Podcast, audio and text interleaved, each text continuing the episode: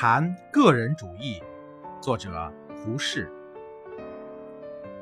真正的个人主义指一种是独立思想，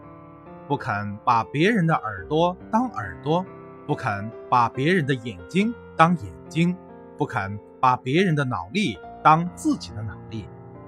二是个人对于自己思想信仰的结果要负完全责任，不怕权威，不怕监禁杀身。只认得真理，不认得个人厉害。有人告诉你，牺牲你个人的自由去争取国家的自由，可是我要告诉你，为个人争自由就是为国家争自由，争取个人的人格就是为社会争人格。真正自由平等的国家，不是一群奴才建立起来的。